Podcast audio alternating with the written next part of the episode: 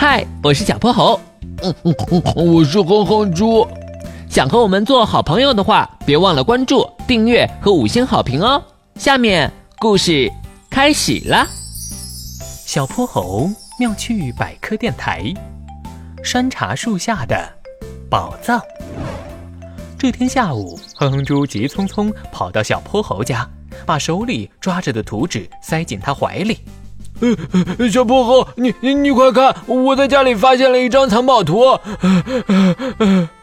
小泼猴打开一看，纸上画着一条浅蓝色的小鱼和一朵红色的花，旁边还有三个惊叹号和歪歪扭扭的四个大字：“神秘宝藏。”你说这神秘宝藏会不会是一大包零食？里面会不会有彩虹糖、气泡水、薯片、巧克力？停停停，哼猪！除了你，可没有人会把零食当宝藏。而且，这张藏宝图可真奇怪。哼猪可没明白小泼猴的疑惑，他将藏宝图翻过来转过去，怎么也想不通小鱼和红花代表什么。他连忙向小泼猴求助：“小泼猴，你最聪明，你快帮我想一想，宝藏究竟在哪里？”可是小泼猴看来看去也没有什么头绪。突然，他一拍脑袋，拿出了万能手表。遇到困难不慌张，万能手表来帮忙。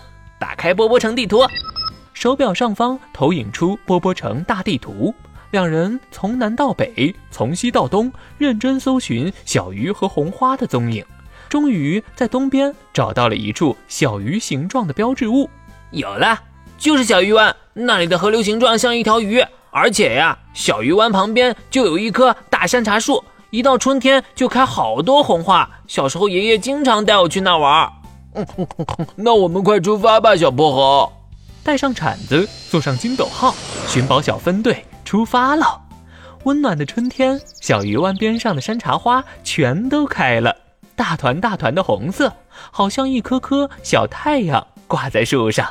小泼猴用万能手表在山茶树周围扫描了一圈，下面果然埋了一个小木盒。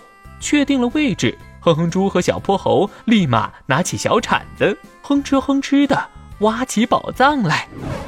嗯，终于挖出来了，可把我累坏了。嗯，这里面怎么都是旧玩具啊？小陀螺、玩具车、七巧板。魔方，咦，还有一张照片呢。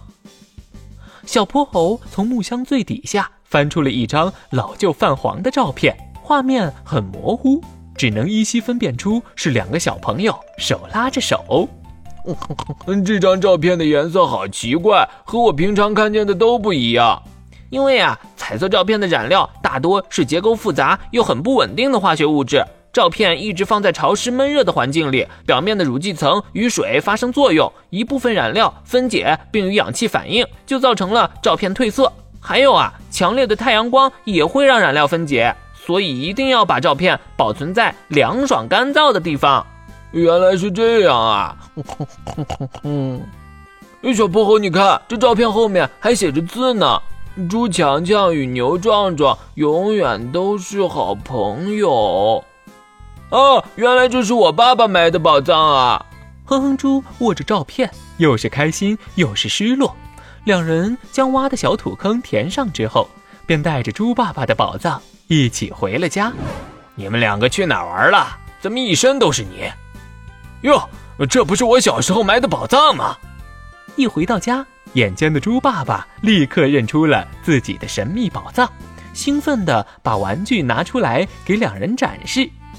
我和你牛叔叔啊，小时候经常因为玩玩具打架呢。你们看这个小汽车。嗯。猪爸爸回头一看，结束了寻宝之旅的小泼猴和哼哼猪已经累得窝在沙发上睡着了，两张脏兮兮的小花脸贴在一起，呼噜声此起彼伏。他连忙拿出相机，记录下这美好珍贵的画面。今天的故事讲完啦，记得关注、订阅、五星好评哦！